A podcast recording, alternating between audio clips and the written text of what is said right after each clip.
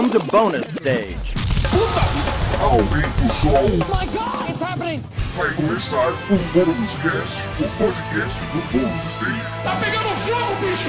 Y'all ready for this?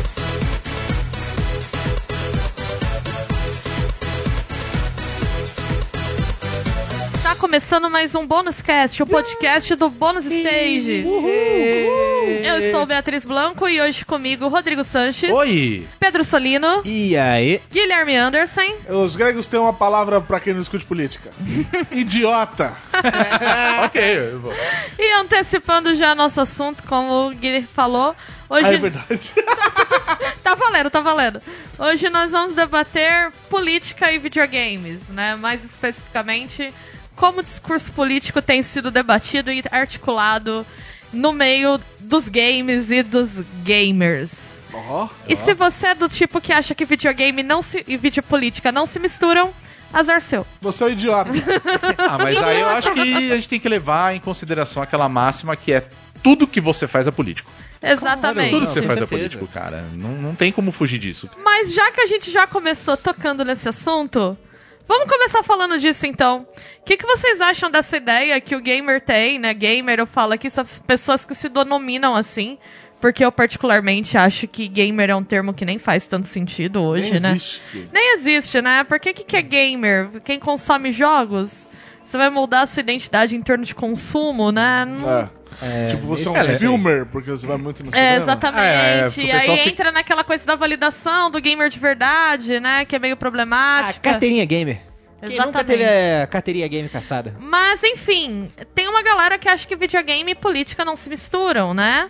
E é bem engraçado, porque quando se fala de videogame e política, as pessoas consideram política algumas coisas que, ok, são políticas também, mas outras coisas que às vezes têm uma ligação muito mais direta com política não são consideradas. Por exemplo, ninguém vai reclamar que um jogo de guerra é muito político. Mas um jogo que fala um pouco de sexualidade, as pessoas já acham que tem uma questão política, assim. Mas isso é um problema que já tá rolando há um bom tempo, Sim. né? A gente não pode esquecer que, por exemplo, o Gamergate já rolou há cinco anos atrás, né? É Já verdade, tá fazendo, 2014. é, já faz Exatamente. cinco anos isso, né? E até antes disso já rolava aquela discussão do, do grande problema que é, tipo, por que, que a, a Zelda não é jogável? Lembra quando a gente tinha aquele papo, né? Negócio-.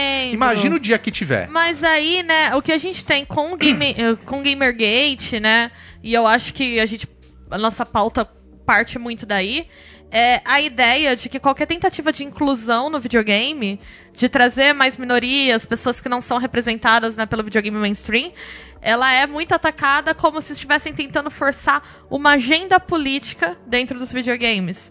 Mas especificamente uma agenda política de esquerda, né? É assim que o pessoal que se revolta com isso coloca. E por outro lado, quando o videogame fala de guerra e coloca um lado de uma guerra como bonzinho, outro como vilão, tô falando aqui de casos óbvios, tipo nazismo, né? Que aí de fato o nazista tem que ser morto no jogo mesmo. É, fogo nos nazistas. É, Mas aí é nazista. jogo de matar monstro, não é? Exatamente. É, então. Então, Aí então é tá normal. tudo bem, normal. Mas é. Em casos em que guerras são politizadas, né? Elas são despolitizadas, na verdade, dentro do videogame. E isso não chama tanta atenção. Mas vai dar a opção de personagem LGBT dentro dos jogos. Que aí o mundo explode, né? Ah, é, cara. Eu lembro, eu lembro por exemplo, o, do caso do Varus no, no League of Legends, que quando a Riot Admin botou que ele é assumidamente homossexual, Ah, é a verdade. galera né? veio abaixo. Verdade, verdade. Meu Deus, que meu personagem. Que eu acho que é muito complicado, porque assim, é. Entrando nesse ponto, né, do que é. Que é considerado uma pauta política dentro do videogame, né? Tipo, todo mundo gosta de jogar com o Kratos, que ele é o fodão, o bombadão, o deus da guerra que mata todo mundo, Anarquista. né? E etc e tal. E, cara, ele é um personagem que foi criado pra ter uma certa personalidade, beleza? Você assume aquilo. E você tá levando a narrativa em, em frente no jogo, né?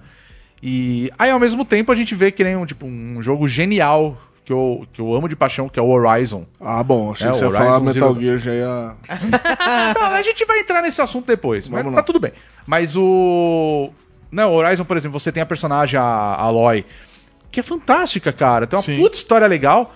E tem gente que reclama do fato que, pô, por que, que eu tô jogando com uma mulherzinha, entendeu? É. Cara, é uma história, você só tá levando, né? E tipo, é isso, sabe? Tipo, é. Você tá controlando, na verdade, não aquele. per- Você não tá se tornando aquele personagem, você tá controlando a narrativa que foi criada pra ele. Claro, da sua forma, porque o, o jogo permite isso, Mas- sabe? Veja, ninguém reclama isso da Lara Croft. É. Não, foram Ah, aí é reclamar tá. da Lara Croft quando ela foi Exato, dessexualizada. exatamente, Mas a Lara exato. Croft de peitão. É, que foi aquele Ah, não, da é. Crystal Dynamics 2013, né? Exatamente. Eu lembro dessa treta. Então, assim, a ideia desse podcast é discutir justamente por quê. Existe ainda tão forte esse discurso que videogame e política não se misturam, embora, obviamente, videogame e política sejam muito misturados desde Nossa, sempre. totalmente. E porque ao mesmo tempo que tem esse debate, essas mesmas pessoas que defendem a ideia de que videogame e política não se misturam, foram as que mais fizeram campanhas para o nosso presidente, vamos assim dizer. Quando, por exemplo, houve a redução de impostos do videogame e Bolsonaro ligou aí para jogador de CS, né? É, o Pra Borsalino aí streamer. tá com tudo aí. E Mas aí, que- o discurso que videogame e política não se misturam morre aí. Que aí fica Morre. todo. Então, assim, o videogame ele tem sido um território fértil para a articulação política. Muito da política dos últimos anos está sendo articulado no meio gamer. Sim. E entre gamers, né, eles têm um papel importante na mobilização aí dessa nova direita alternativa que a gente tem discutido. Aham, sim. E por outro lado, esse discurso de que o videogame é território neutro ainda é bastante forte. Então, o nosso tema hoje é esse e é isso, gente. Os- quem diria que os gamers iam ser agentes políticos tão importantes pra entender a Ah, a realidade gente sempre hoje? foi, a gente sempre Pois foi. é. A gente sempre foi. A gente sempre matou totalitários, a gente sempre invadiu castelo, Sim, sim. a gente Verdade. sempre foi anarquista. Matou uns dragão também. Vocês sabem dragão. que agora eu vou falar uma coisa pra vocês. Eu tô vivendo um momento engraçado, porque quando eu comecei a me interessar por pesquisar games, né, uns anos atrás, quando eu fui fazer mestrado, eu acabei nem fazendo na área de games especificamente, porque não tinha muito espaço na academia pra isso, né? Hoje em dia tem mais, aqui no Aham. Brasil, eu digo. E aí, pra mim, tá sendo meio que uma vingança. Não entendo assim, mas. Porque aí agora eu vejo uns acadêmicos que pesquisam os temas que eram considerados respeitados perto do meu, assim, que era videogame, é considerado. Ainda pra uma galera meio conservadora, é considerado uma besteira. Super confusos com a política e eu manjo tudo que tá acontecendo, porque tudo tem a ver com os games, entendeu? Pois é, né? Eu acho que esse Mas é de um podcast... jeito triste, eu não tenho nenhuma satisfação por estar as coisas do jeito que estão. Na mas, mas é porque é muito. Acho que do jeito que estão as coisas, e eu, eu falei sem querer aqui do, do Gamergate, que a gente lembrou dessa, dessa. Que foi uma Mas discussão tem que rolou, ver, né? tem tudo a tudo a ver. ver, né? E teve muito desdobramento essa história. Eu acho que a gente não vai ficar falando do Gamergate, acho que o assunto não é esse, pra falar a verdade. Talvez, quem sabe, num podcast futuro a gente não possa entrar nesse assunto, Aham. né? Mas o que eu ia falar é o seguinte, eu acho que esse podcast a gente pode separar é, talvez de três formas, tá? E vocês me corrijam, tá? Se a gente Tá pode corrigido. fazer isso, né? Tá corrigido já.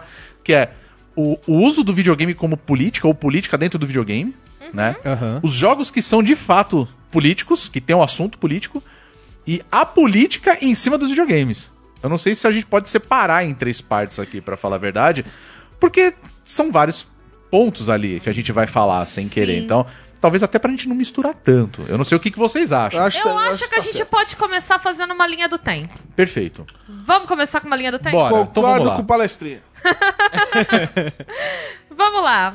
Então, em 2014, aconteceu um negócio que o Rodrigo lembrou aqui, que foi o tal do Gamergate, Sim. certo? Gamergate. Gamergate... Posso fazer um adendo antes, que acho que antes de 2014 teve uma coisa que aconteceu que foi também muito relevante, que foi a questão da Anitta Sarkeesian. É verdade. Mas meio que se misturou, Ele se né? misturou, é. eu tinha pensado nisso, na verdade, Mas é. eu sinto que veio desde porque, por exemplo, o Tomb Raider que a gente citou aqui, Aham. eu lembro que uma das inspirações pro Tomb Raider foi exatamente o trabalho da Anitta Sarkeesian. Sim, sim. Que eu lembro que a galera comentou muito na época, que tipo, da Anitta Sarkeesian, da influência que ela conquistou na internet, e da Sim, repercussão sim. que ela teve. É, tudo começou pelo, produção do pelo Kickstarter dela, né? Do... Sim. Eu acho que foi um momento, tudo começou quando foi um momento em que as minorias que não se sentiam tão representadas no videogame acharam na internet um espaço de articulação. Sim. Sim, E aí você teve a Sarkeesian, logo em seguida a gente teve Gamergate, que não vamos ficar dando detalhe aqui do que foi, mas se você chegou no mundo dos games agora, foi uma grande, um grande ataque orquestrado contra mulheres e pessoas que se posicionavam pró-diversidade na indústria dos games, assim. Sim, Resumindo sim. bastante. É, e tudo com uma desculpa de pelo bem maior. Pela liberdade de expressão, É, pela ética no jornalismo. pela de games. preservação do videogame livre de agenda política e pela ética no jornalismo de games. Sim. Nossa. E aí, nesse momento, construiu-se uma narrativa muito forte de que o videogame estava sendo vítima de ataque de pessoas interessadas em usar o videogame como agenda política, como eu falei, de esquerda. Essa galera que se encontrou no Gamergate se mobilizou lá, ela foi um- uma proto, né, um início do pessoal que veio trabalhar pela eleição do Trump em 2016. Mas esse tipo de galera é, é que eu acho engraçado. Porque eu vejo isso muito jogando o RP, né? Que, Sim, né? Verdade. Cara, tem uma, uma gama muito grande de LGB LGBTs jogando, né? É, eu comecei a assistir Samira, inclusive, quando ela jogava RP, É, né? então. E tem muito caso lá de homem que vai dar em cima da personagem do, do, do cara ou da, da, da moça que é trans.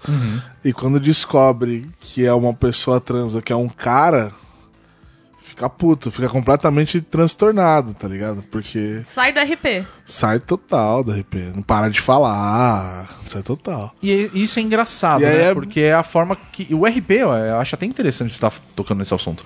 Porque é basicamente a pessoa levando um personagem onde ela criou a narrativa a interpretação dela. de um personagem. É a interpretação, né? É o videogame levado a um dos estágios mais profundos que a galera Sim, consegue chegar sim. hoje em dia, tá ligado? Talvez a comunidade gringa ainda saiba um pouco mais, mas a Aham. nossa comunidade ainda não sabe direito lidar. Tipo, até que ponto que essa treta aqui foi dentro do RP e até que ponto Sim, sim.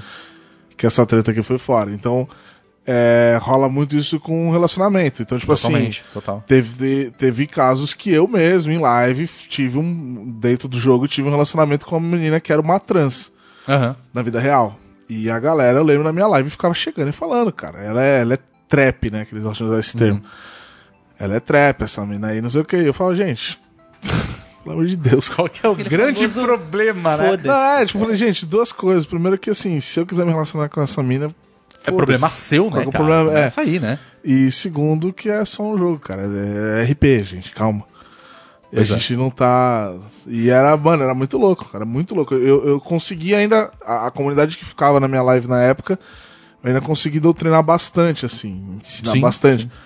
Mas tinha muita gente, tinha muito Olha lá, hate. Doutrinação, hein? É a doutrinação. Doutrinação, hein? Doutrinação Eu- esquerdista é. nos lá. Treinador esquerdista, Bolivariano. Tô vendo. bolivariano gay, Não. bolivariano gay. É, tô vendo. Como é que eu vou explicar pro, pro seu Narciso, que é meu porteiro, É, exatamente. que eu cara. tô beijando uma mulher que um dia já foi um cara? É, rapaz. Como é que eu vou Ai, explicar isso pra ele? gente, Não, mas a- é- essa Mas, discussão mesmo, é por isso que a gente fala que é uma discussão política, né? A gente É uma pega, discussão política. né? A gente pega, por exemplo, até jogos mais antigos, né? Vai, por exemplo, Duke Nukem. Ó, todo mundo jogava Duke Nukem 3D, achava o máximo aquele negócio tudo. Só que assim, tinha sim, sabe? Tipo uma Nossa, acho que é um dos jogos forma mais como- problemáticos que eu já pra minha caralho, você vida. entendeu? Super. E existe aquilo. E hoje você vê que, que rola já uma mentalidade do pessoal hoje, fala assim, pô, realmente tem um monte de problema esse jogo aí. Tudo bem, foi feito lá em 90 e trololós, entendeu? Já, já tem mais de 20 anos, entendeu? Acho que mais. Até. Mais, é. E tipo, beleza, hoje tem a discussão, sabe? Então assim, as coisas estão sinto- mudando. Existe um, um- uma... É um discurso político, de fato. que eu né? Sim, sinto- mas eu sinto que a galera acha sexo mais político que guerra. Mas É, ah, total. Mas Isso é é, uma Sem- coisa sem dúvida. Totalmente, muito. totalmente. Mas né? é, mas é, a galera acha com certeza. Tanto que, por exemplo, você jogos como. É, é que eu não vi isso acontecer no The Witcher porque o Geralt ele é um personagem é, heterossexual, né? Sim, sim. E, mas assim, por jogos como aquele. É, qual que é aquele que você gosta que teve? o- Dragon Age, você Não, não, o, o Mass Dragon Age Effect. também, Mass Effect. Mass Effect. Que né? você pode escolher a sexualidade da- do seu personagem. Na verdade, o Mass Effect, é tem muito toda uma legal. história, né? tem É, uma mas você história. escolhe. Mas você é, escolhe a sexualidade Não, do seu sim, então, personagem. o primeiro jogo, na verdade, já deu muita treta, porque na- você tinha três opções de romance, né? Se você, Aham. Homenzinho, se você fizesse um personagem hom- homem, você ficava ou com a mina. Se você fizesse com uma menina, você fazia com o cara, mas tinha uma terceira personagem, que era a Liara, que ela era uma alienígena, que ela tinha forma de mulher, mas ela era uma alienígena. E se você fizesse uma personagem feminina, você podia ficar com a Liara. E esse jogo de 2008, essa, Aham. isso deu uma treta. O jogo foi banido em países, em vários países, acho que foi Austrália e Tailândia, não podia jogar esse jogo. Sim. Porque tinha um relacionamento, entre aspas, aqui, lésbico no jogo. Entendi. E aí teve, teve muita treta, até que isso foi sendo desenvolvido nos outros jogos da franquia. E no Mass Effect 3 já tinha, tipo, mano, faz o que você quiser aí, cara.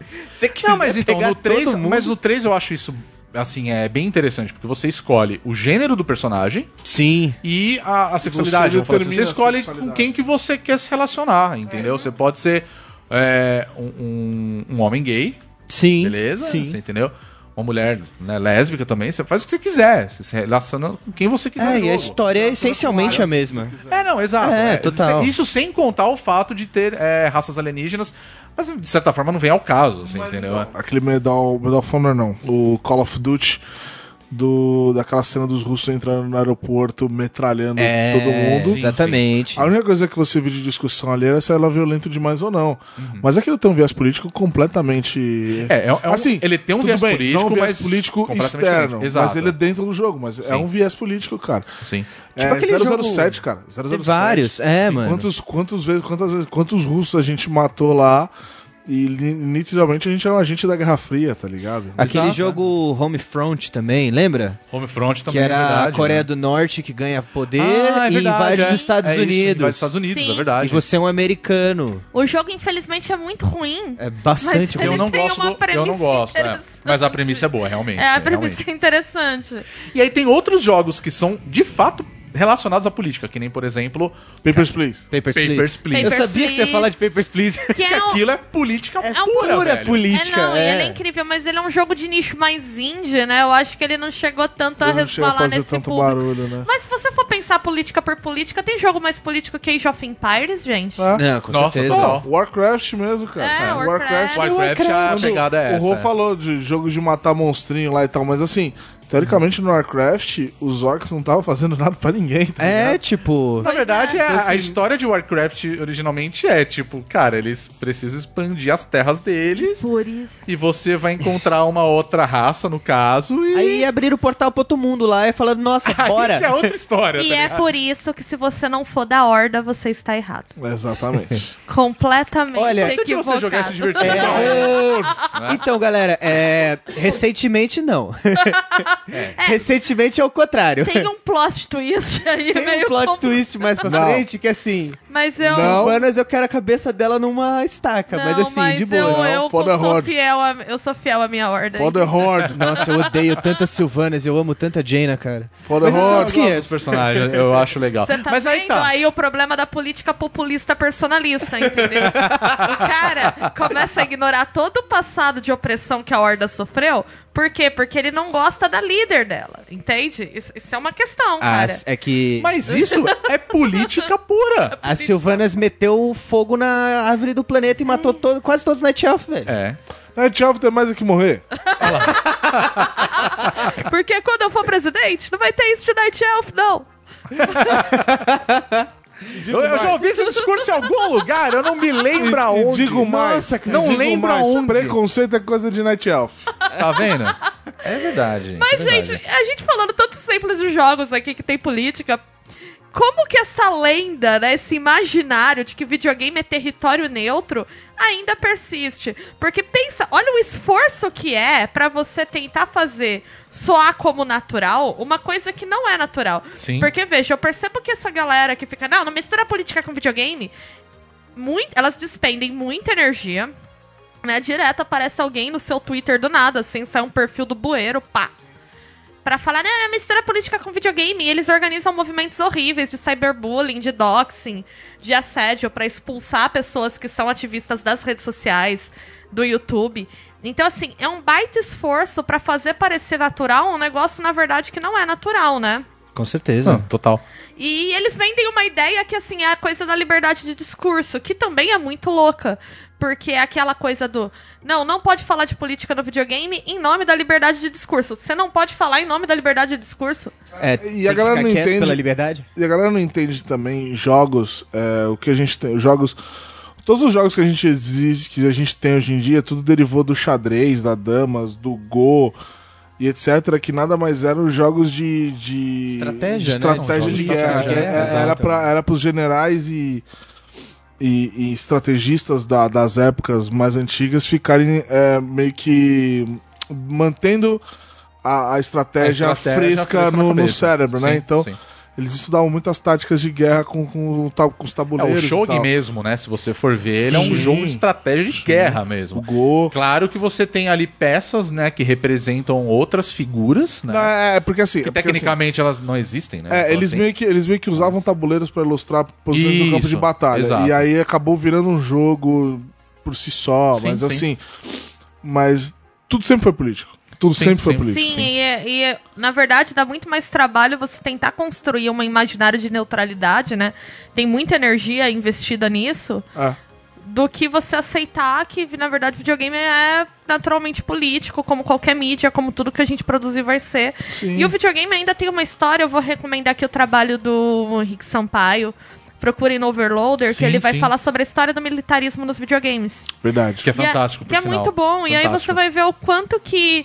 É, isso tá na origem do videogame, né? E como é louco a gente chegar com uma ideia tão forte de que o videogame é um território neutro, idílico, de escapismo, que, é, que essas questões do mundo não se aplicam, sendo que pelo contrário, né?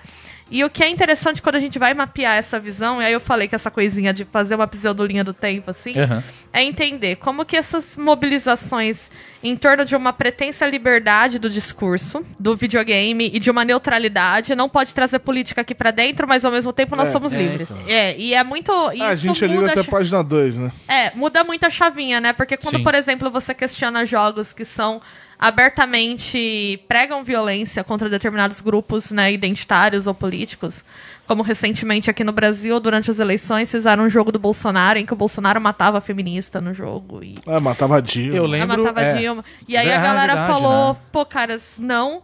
E não é de liberdade de discurso, mas se você vai fazer um jogo Mas se fosse o contrário, provavelmente ia ter muito mais é, crítica, né? Enquanto né, que essa do chave do discurso Pois é. muda. E ao mesmo tempo, isso criou uma ideia que foi muito bem mobilizada, primeiro pelo Trump, depois pelo Bolsonaro, que é. Borsalino, Borsa- Eu como quase falei disse, Borsalino. Eu, eu chamo ele só de Borsalino agora. Eu Depois, acho- da Ma- depois que a Madonna mandou essa, cara, não tem nome melhor. Madonna, eu tava magoada por causa melhor. das tretas com a Lady Gaga, mas voltou a ser minha fave depois de. Ah, depois elas se entenderam, não rolou É, isso? aí? rolou, ah, então rolou, tá tudo tá tudo certo. bem. é. Não vamos falar de Lady Gaga aqui, porque aqui não é lugar pra isso, entendeu? Aqui é de liberdade de discurso. mas Aqui é lugar de, aqui é lugar de cultura. Mas aqui é... a gente só fala da Pablo Vittar. E é engraçado, né, que aí eu queria entrar num outro tópico. Hum. Essa coisa da liberdade de discurso e de não botar política, vem de uma imagem que os gamers têm de si também, de se julgarem muito oprimidos, né? Muito. Não, os cara. gamers acham Nossa. que eles são perseguidos. Cara, Sofrimento é- Cara, em forma é- de gente. E eu lembro, a gente teve um episódio bem emblemático disso recentemente, que foi aquela treta com a. Razer.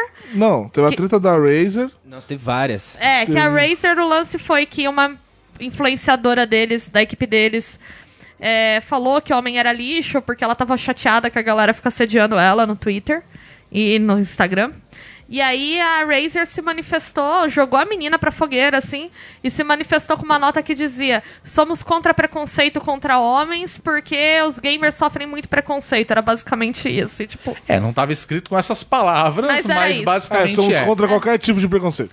Porque gamers sofrem preconceito. E eu fiquei, nossa, gamerfobia, né? É um preconceito muito sério da nossa sociedade. Ah, eu Não, lembro. mas é que esse caso da Razer em especial, cara, eu acho que ele foi todo errado. Ele foi todo errado, todo errado. né? Inicialmente, até quando rolou, eu fiquei pensando assim, falei, cara, o pessoal da assessoria da Razer mandou muito mal, muito Nossa, mal. eles foram muito Só que depois a gente foi vendo, né, foi passando o tempo, a gente foi vendo que não foi um problema da da assessoria, foi um problema da própria empresa, da Razer em geral, porque isso chegou É, não foi da- tipo Razer Brasil. Não foi Razer Brasil, foi assim, foi Razer Brasil, mas isso escalou pra fora, né, pra, pra Ah, não, foi uma ordem pra da Razer matriz Mundo. É. e é isso aí mesmo, valeu e tal. E aí acabou criando essa campanha meio que contra a Razer e ao mesmo tempo tem gente que acaba defendendo a Razer, meio que tipo, isso aqui é o nosso clubinho mesmo, sabe? Tipo, existe isso, de fato. Não, eu só não quero ser atacado por usar Razer antes disso, disso acontecer, entendeu? É. eu não joguei meu mouse fora, mas daqui a um mês ele quebra mesmo, então tá tudo É, bem. então. teve esse caso que eles se colocaram como se gamer fosse super oprimido. Guizão, você disse que ia falar de outro caso também. Não, é porque esse caso rendeu no, no Twitter do Aka, que ele publicou, ele falou, ah, cara, esse bagulho de ser oprimido aí é muito relativo. Aí, lembra? aí chegou, começou uma discussão gigante. E o moleque falou que ele era muito oprimido por ser gamer. Aí a gente começou a tentar conversar com ele e o moleque era muito chato. A gente chegou à conclusão de que, cara, você não é oprimido por ser gamer, você é oprimido por ser chato.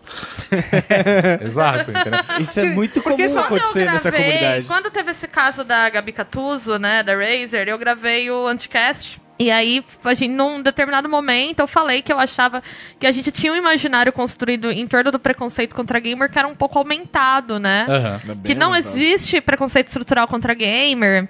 E aí foi. As pessoas foram bastante gentis, até porque o público do Anticast, ele já tem, ele já é um público que busca esse tipo de discussão. Então ele não é tão é, hostil a esse tipo de discussão quanto o público de um veículo de games, muitas vezes é. Então eu tive uma abertura maior, mas eu lembro que eu fui muito questionada de gente assim discutindo no meu Twitter loucamente que não, gamer sofre preconceito sim. E eu acho que essa é uma das noções ainda mais fortes que se tem. Quer um exemplo? Se você tá andando com o PS4 na rua e o PM te vê, você não vai apanhar. você não vai apanhar por estar com o PS4, cara. Obrigado por ter tocado nesse ponto. Que é isso, cara? É, cara. Exatamente isso, Você não cara. vai Porra, perder cara. seu emprego. assim. É, tipo, Não, se tem você nada Você tirar uma é. selfie, o seu PS4. O policial vai É, parar do tipo- seu lado. É, seu sonista, filha da puta. Não vai rolar Não isso. vai velho. acontecer, Isso não cara. Vai acontecer. Você não sofre preconceito por ser gamer, cara. Mas aí o que eu acho que acontece, né? Como que essa noção foi sendo construída? Eu tô fazendo um levantamento para até por um artigo que eu tô escrevendo no momento sobre as matérias que a imprensa publicou sobre videogame no Brasil dos anos 90 até hoje. Em imprensa eu não tô falando de veículos especializados, eu tô falando de grande imprensa, tá? Sim. Aham. Folha, Estadão, Globo, é, SBT, enfim. A maior parte era no sentido vício ou gera violência.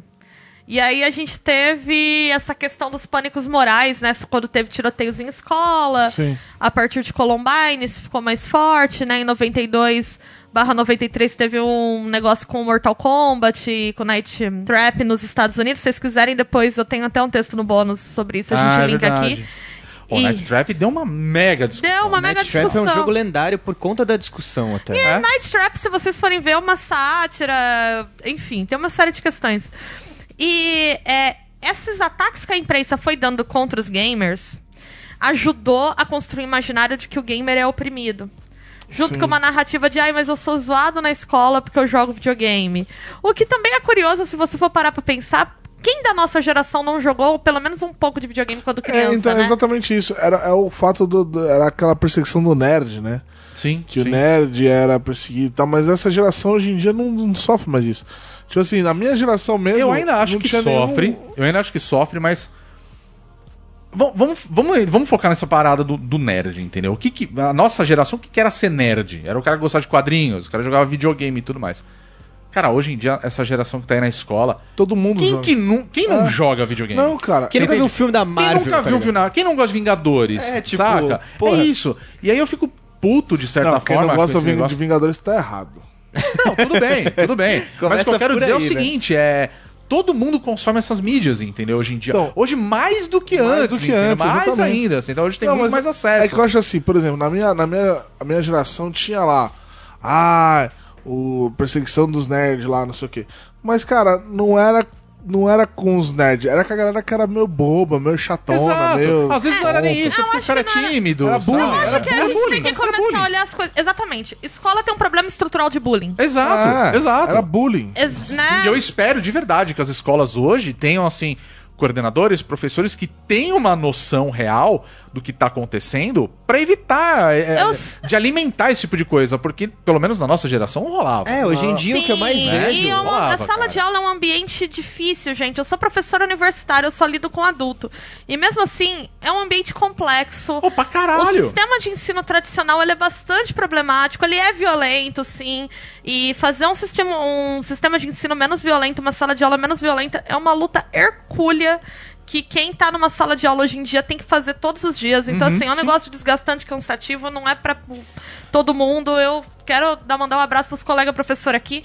E essa questão do bullying, ela acaba sendo muito estrutural e inerente a essa organização escolar, Sim, né? sim. É, Totalmente. então, o outro dia a gente tava até vendo uma matéria de que hoje em dia o bullying acontece porque as, as crianças hoje em dia jogam muito Fortnite, esse tipo de jogo, Puta, sim. e tá rolando bullying porque a tal pessoa na sua sala não tem a skin tal do jogo. E antes da E aí, skin, sabe? na minha época, era a régua que tinha. Se vocês vão lembrar dessa aí, só os velhos agora, hein? Uhum. A régua que tinha aquela coisa de água e glitter, sabe? Você tinha que ter uma. de cheiro. É, Eu vou mais longe, eu vou mais na longe ainda, que aí, nossa, aí entrega a idade, hein? A famosa tesourinha do Mickey. Tesourinha do Mickey. Ah, meu amigo, que o Conar teve que proibir a propaganda porque ficava as crianças falando, eu tenho, você não tem. Exatamente, Tudo isso mesmo. errado. Os anos 90, gente, a gente tem que fazer um podcast só sobre isso. Sobre, só sobre os anos As 90, cara. cagaças dos 90, Os cara. anos 90, Banheira eles, do Gugu, eles cara. serviram pra criar um mercado de terapia assim sólido. É, não, total. total, total, se você levar em consideração. Mas aí eu queria voltar no lance do, do gamer mesmo. É, não, mas então, o que eu Né? queria dizer é justamente isso. Na, na minha geração rolava o bullying. Sim, sempre rolou. Eu sofri e, e pratiquei. E assim, todo mundo fazia. É, exato. E a, questão era que assim, não era por causa de videogame, não era por causa de ser nerd. O, o cara que sofria mais bullying era o cara que ele não tinha tato social pra praticar com os outros, entendeu? Sim, total. Então ele só totalmente. sofria. E esse que era o fim. Não era, era o cara que ia, ele ia ser xingado, aí ele xingava de volta. Porque, eu não sei, não sei na cabeça da galera, mas na nossa cabeça nunca era pra excluir o cara, era só tirar um sarro. Na verdade, assim, eu acho que sempre tem aquele lance do, da exclusão, sim, né? Eu acho que já entrando no assunto bullying mesmo, né? Eu passei por isso, vou falar a verdade, também. tá? Eu passei por isso. Por quê? Porque eu sempre. Eu, sou, eu falo que eu sou um tímido extrovertido. Às vezes, quem me conhece sabe que, pô, eu tiro sarro, a gente brinca, o caralho é quatro e tal. Mas tem momentos da, da. Pelo menos, hoje em dia eu acho que eu não sou mais, sabe? Mas na minha adolescência, principalmente, eu era muito tímido. Eu tinha muito essa coisa de timidez e tudo mais. Cara, isso é um prato cheio pra algum cara ver e falar, eu vou tirar uma com esse otário, você entendeu? É, mas é- E é isso. E é isso, basicamente, entendeu? Só que o quanto que isso não pode mexer com a cabeça de uma pessoa. Então, entendeu? é- E aí o foda do lance do gamer, que era onde eu queria chegar, é o seguinte: as pessoas tratam isso como uma identidade. Você joga videogame, você é gamer, é o que eu sou, é a minha vida depende disso, entendeu? É a mesma coisa que o cara fala, eu sou punk. Sabe? Porque o cara gosta da música e por aí vai, você entendeu? Sim. Só que eu acho que a discussão que rola, principalmente hoje em dia nas redes sociais do Caramba 4, em cima desse negócio do, do gamer, e é por isso que a gente sempre fica falando que o gamer tem que acabar, é por conta disso, porque a gente acaba criando uma identidade que, assim, de certa forma todo mundo tem. Tipo, tua mãe, você que tá ouvindo esse podcast agora. Eu tenho quase certeza que sua mãe deve ter um celular e ela deve ter um Candy Crush que ela deve jogar a qualquer hora do dia, sabe? Exato. E é um jogo, cara. Tipo, tá jogando. Sua mãe Isso é torna ela, gamer ela, agora? é, ela, ela é gamer, Sim, então. cara. E de é certa interess- forma, sim. E sabe? pro processo da construção do discurso político é interessante notar que essa identidade, né, de tentar, de criar uma narrativa em cima de coisas que realmente aconteciam, como por exemplo, você ser zoado na escola porque você jogava videogame, né? Aham. ou por qualquer outra coisa. E aí a indústria gamer começou, né, a explorar isso para capitalização, porque aí você cria do você cria uma narrativa de mas você, você tá sendo zoado, mas você é especial, você é mais inteligente que os outros, Sim, você é melhor sim, que os sim. outros. E nós falamos com você, só nós te entendemos. A Razer vai explorar isso quando ela vai fazer um negócio de gamers para gamers, né? Exato. Que é o slogan. E Exatamente. isso foi sendo alimentado por toda uma publicidade dos anos 80 e 90, principalmente dos anos 90, de construir a ideia de gamer como uma comunidade exclusiva para iniciados, que a sua Sim. mãe que joga Candy Crush não acessa. Não, quem Mesmo joga no que ela celular joga- não é gamer, cara. É, não, não, isso não, é não. uma coisa para insiders. Interessa se ele gastou 100 reais aí na fazendinha Querido, feliz. querido, Ele desculpa. não é gamer, cara. Seu computador tem 10 mil reais gastos nele? Então É. você não pode jogar aqui. E Aí ao mesmo tempo você tem uma comunidade fodida de gente que joga Free Fire no É. Você entendeu? Aí, tipo, esse cara é gamer ou não é? Tan, tan, tan. Você Pois entende? é. Aí você fica assim, caralho. Mas E a gente tá entendeu? num momento que as novas tecnologias, as redes sociais, os celulares trouxeram uma certa confusão nessas barreiras. E aí, com essa ideia de que ser gamer é uma identidade exclusiva, que é uma identidade de consumo que foi amplamente explorada pela indústria. Totalmente. A indústria de totalmente. games tem responsabilidade nesse cenário, sim. Não, lógico, consciente de sentar e tramar, mas de Não. explorar esse, né? Ninguém ficou lá, "Ah, agora como que eu vou foder a política usando games? É, não, ninguém parou pra pensar. Não, mas Eu acho de que não, pelo menos. Eu espero. Eu espero que não. Aí a gente Eu, os, pra mim, existe os- uma pequena possibilidade. os Mas reptilianos dos gays. Os Illuminati. os Illuminati. Então, Porque assim, os Illuminati, os. Illuminati Gamer, eles usam LED RGB, que fica piscando.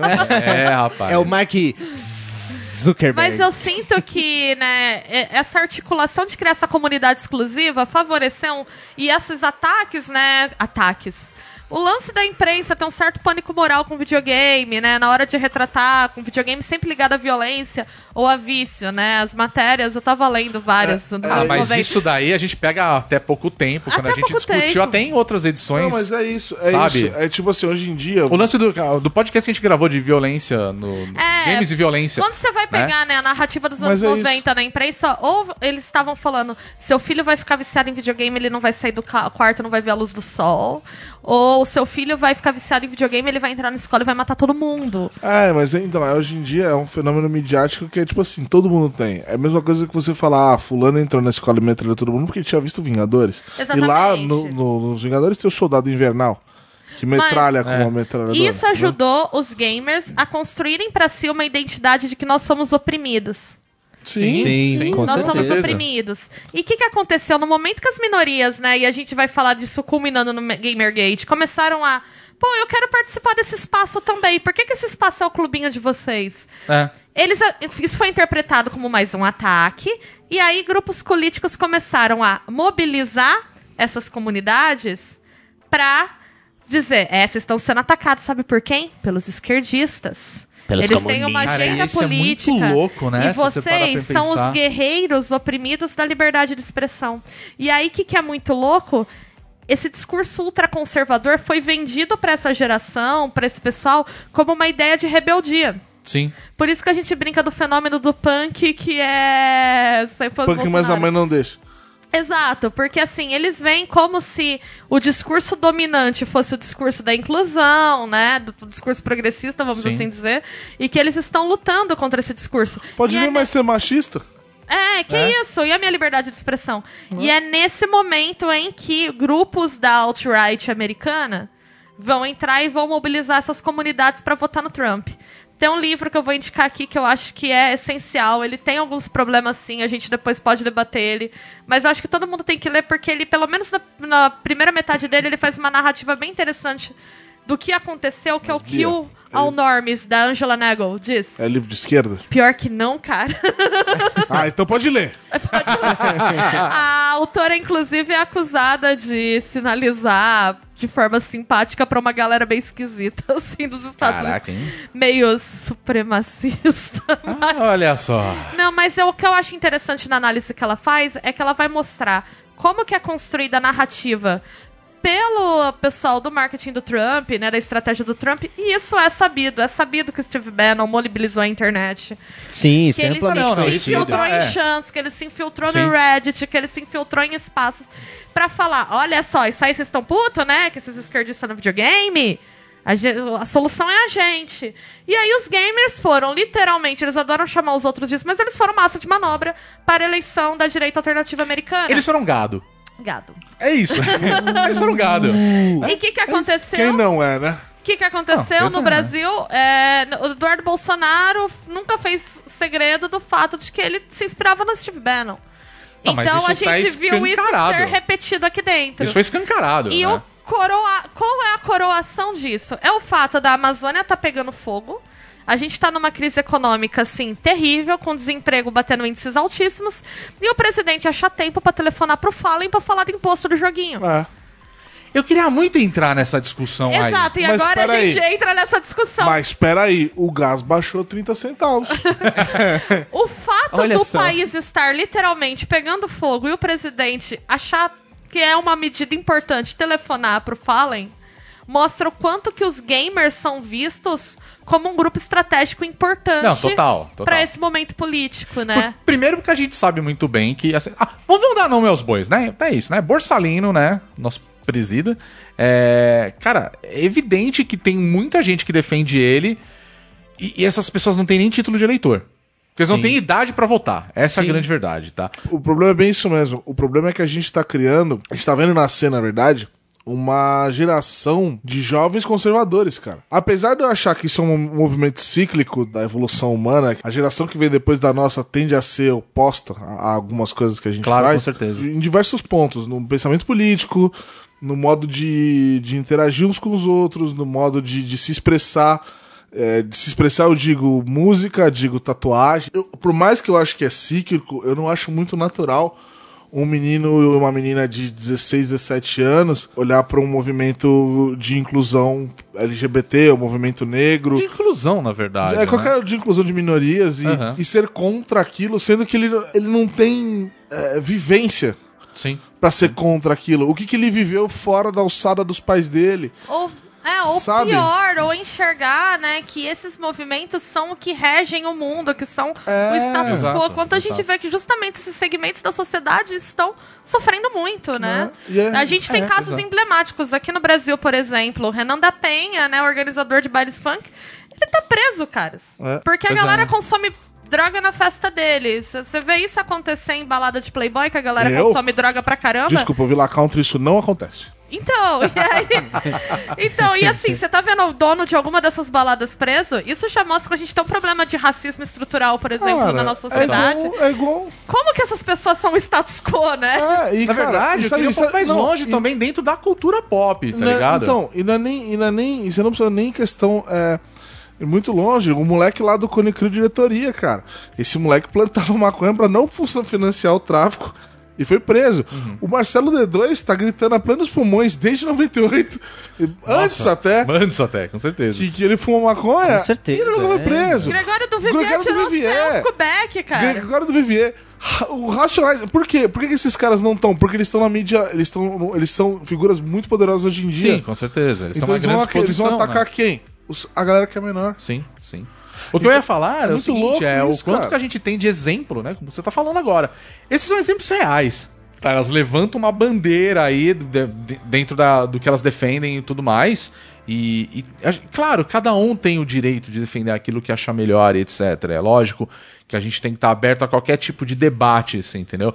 Mas eu concordo muito com você quando você fala aqui, tipo, porra, você tem ali um, sei lá, um moleque de 16 anos, tá ligado? E tipo, que joga videogame e tal.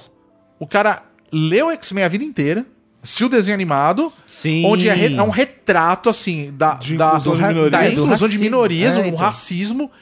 Aí ele acha foda pra caralho que ele tá vendo o desenho, Ele é porque, fã né, Wolverine tem garras de diamante, o porra, foda É. demais. E aí é tipo, ele, ele não, ele não parou pra pensar que dentro daquele universo ali, essas pessoas, elas são, tipo... Ela, elas Os sofrem- párias da são os sociedade, párias da sociedade, assim, eles são, É. sofrem preconceito, pra não dizer racismo, você entendeu? E, e aí na vida real, ele não leva isso pra Não, vida dele. Ele acha que, não, a favela tem que se fuder. várias E, tal, e coisas, tipo, ó. não é assim, velho. É, e ele se vê como aquela minoria, né? Muitas vezes ele entende o discurso. Eu tenho Ele, percebido. exato, exato, ele, entende, o cara. discurso, mas ele acha que o oprimido é ele. Exatamente. E aí, essa semana Porque ele saiu se um- identifica com aquele personagem, É, sabe? e essa semana saiu um vídeo muito interessante da ContraPoints, né, da Natalie Wynn. Eu, não- ninguém aguenta mais eu falando de ContraPoints, mas Bia, ninguém aguenta mais, cara. Chega, falar não assim. se fala mais. Não, brincadeira. Ela é fala assim, inteligente, ótima, ela é, ótima. linda, eu tenho um crush nela. Não, ela é ótima, ela é ótima. Enfim. É que assim, gente, você tá ouvindo a gente, a gente sempre dá nossas recomendações, porque são coisas que a gente gosta. Sim. E assim, cara, realmente, a Bia mostrou ContraPoints pra todo mundo aqui do bônus. Várias E vezes. várias vezes, né? A gente tá brincando, eu não aguento mais.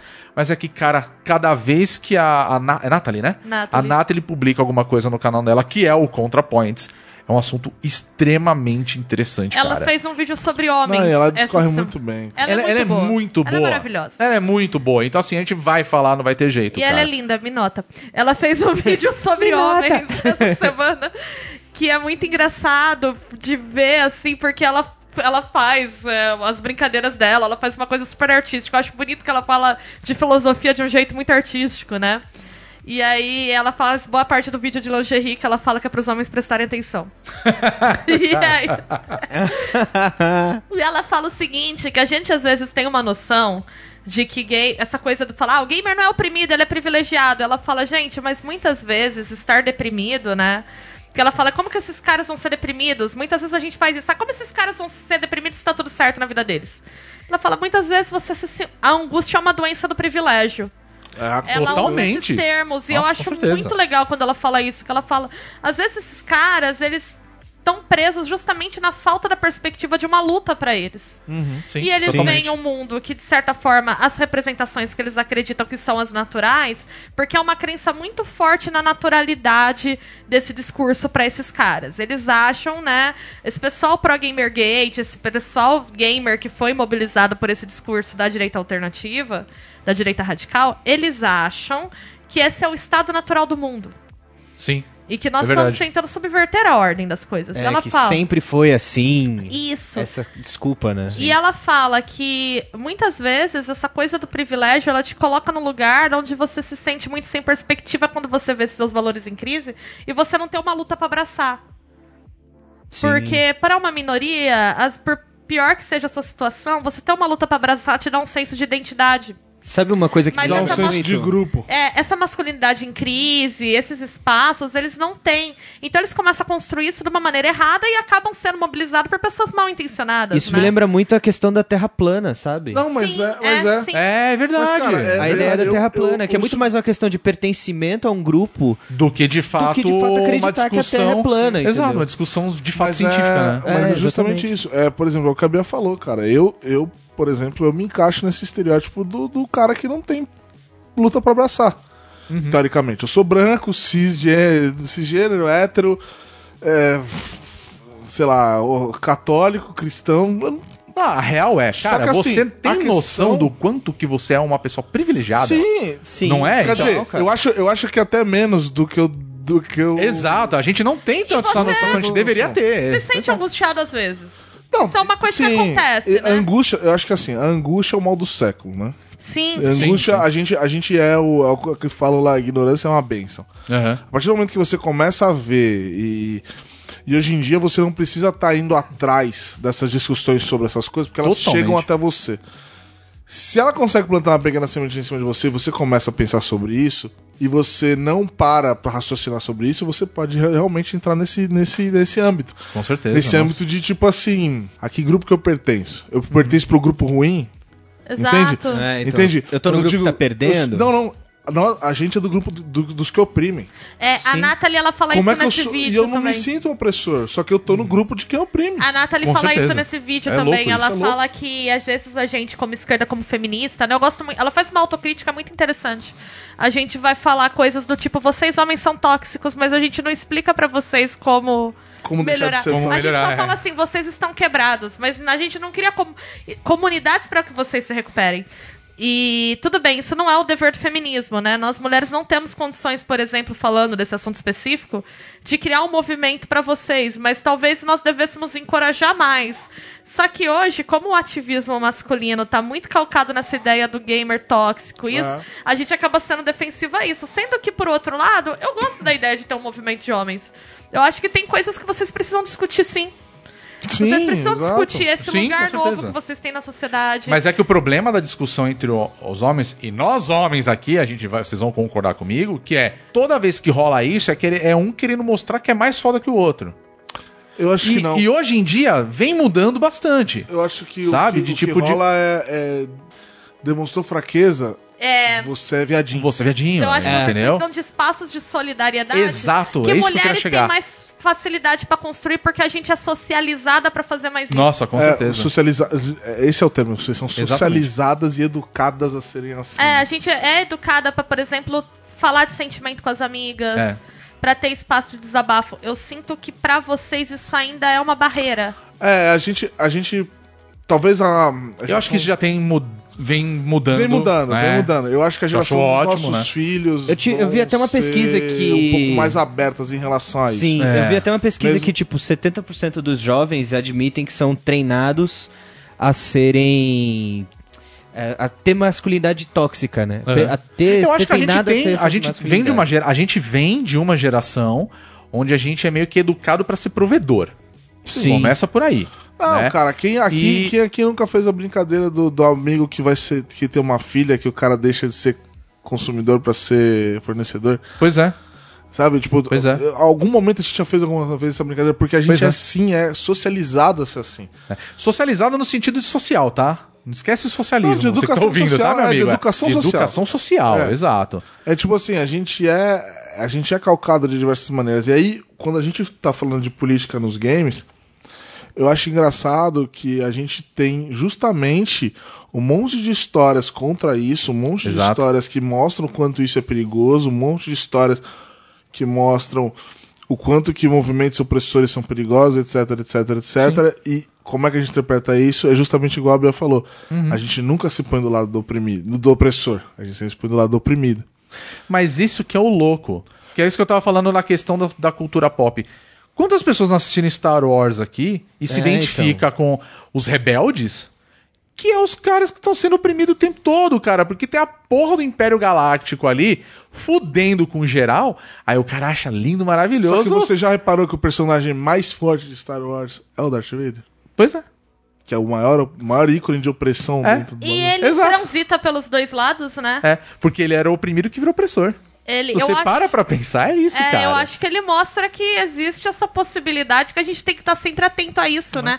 Por, inclusive porque os motivos que levam Darth Vader pro lado das trevas, né, o lado negro da força, são motivos muito justos. Muito justo. Sim. Não, não, mas total. Ele é, mas- faz o mal convicto de que tá fazendo tá bem. fazendo o lado certo. O medo Mas é te isso- leva ao ódio. mas é e o que eu- ódio te leva ao lado negro da força, Não, rapaz. e, e tem várias, várias coisas. nunca Star Wars Não, aprender É isso, muito cara. louco, é muito louco que assim, a gente vive numa situação de que assim, é bem o que a Bia falou. A gente discute o, a gente acha que o game eh, de guerra, por exemplo, é os bonzinhos contra os malvados.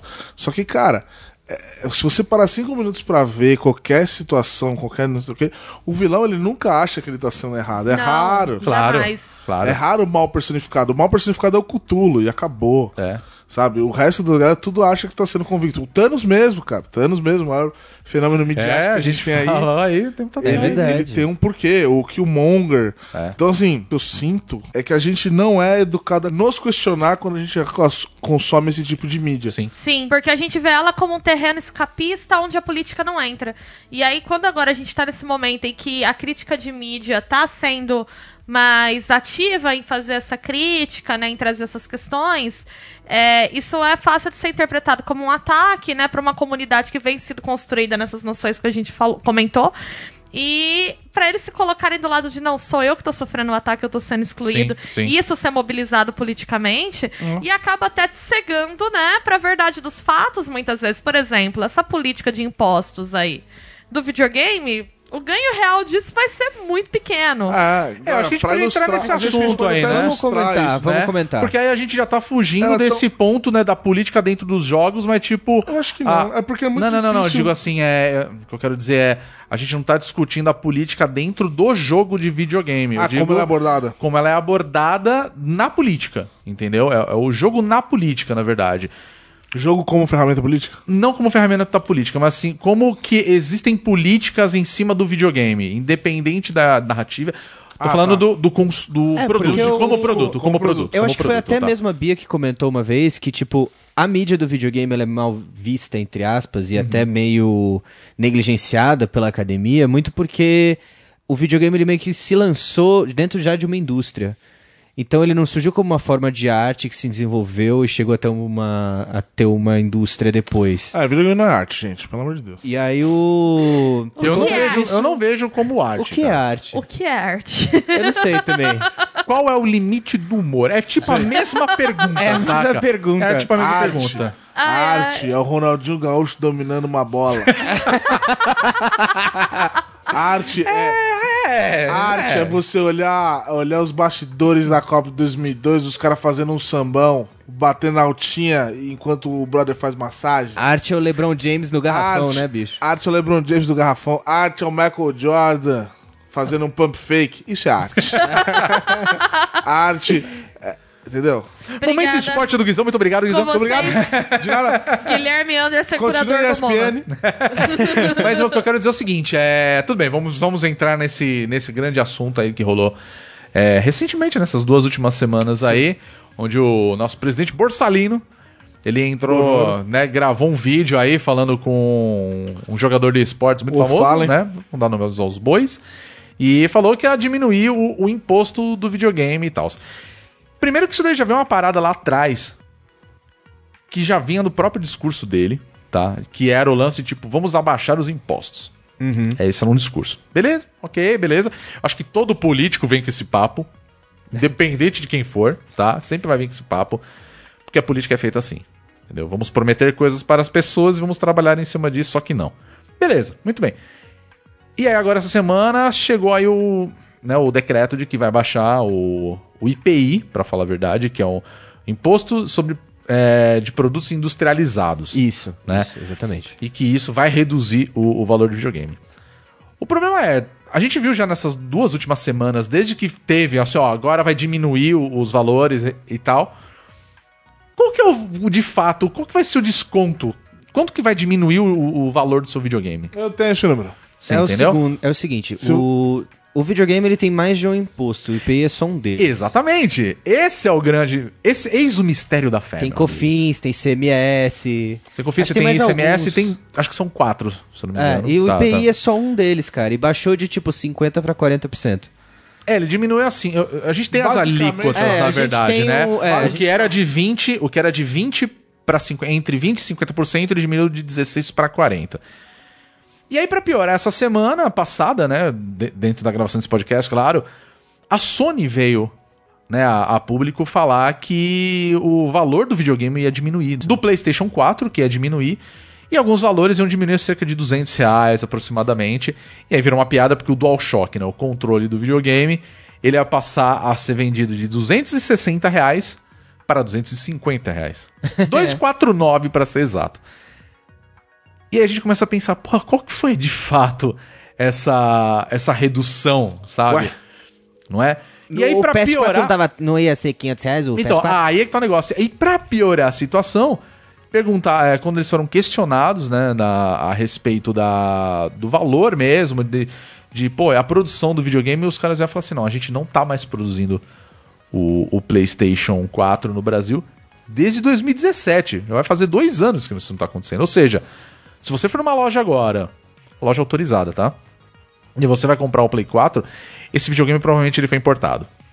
É, ele não, não foi feito aqui. outro país da América Latina. Provavelmente. Muito provavelmente. Pro- muito provavelmente. Mas assim, não é mais produzido aqui no Brasil, na famosa Zona Franca de Manaus.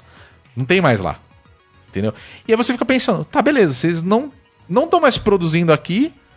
Então assim, beleza, tem um, tem um valor do imposto em cima disso, mas você não está sendo produzido, tecnicamente, sabe? Tipo, é, é ainda menor o desconto É, em cima então. do imposto.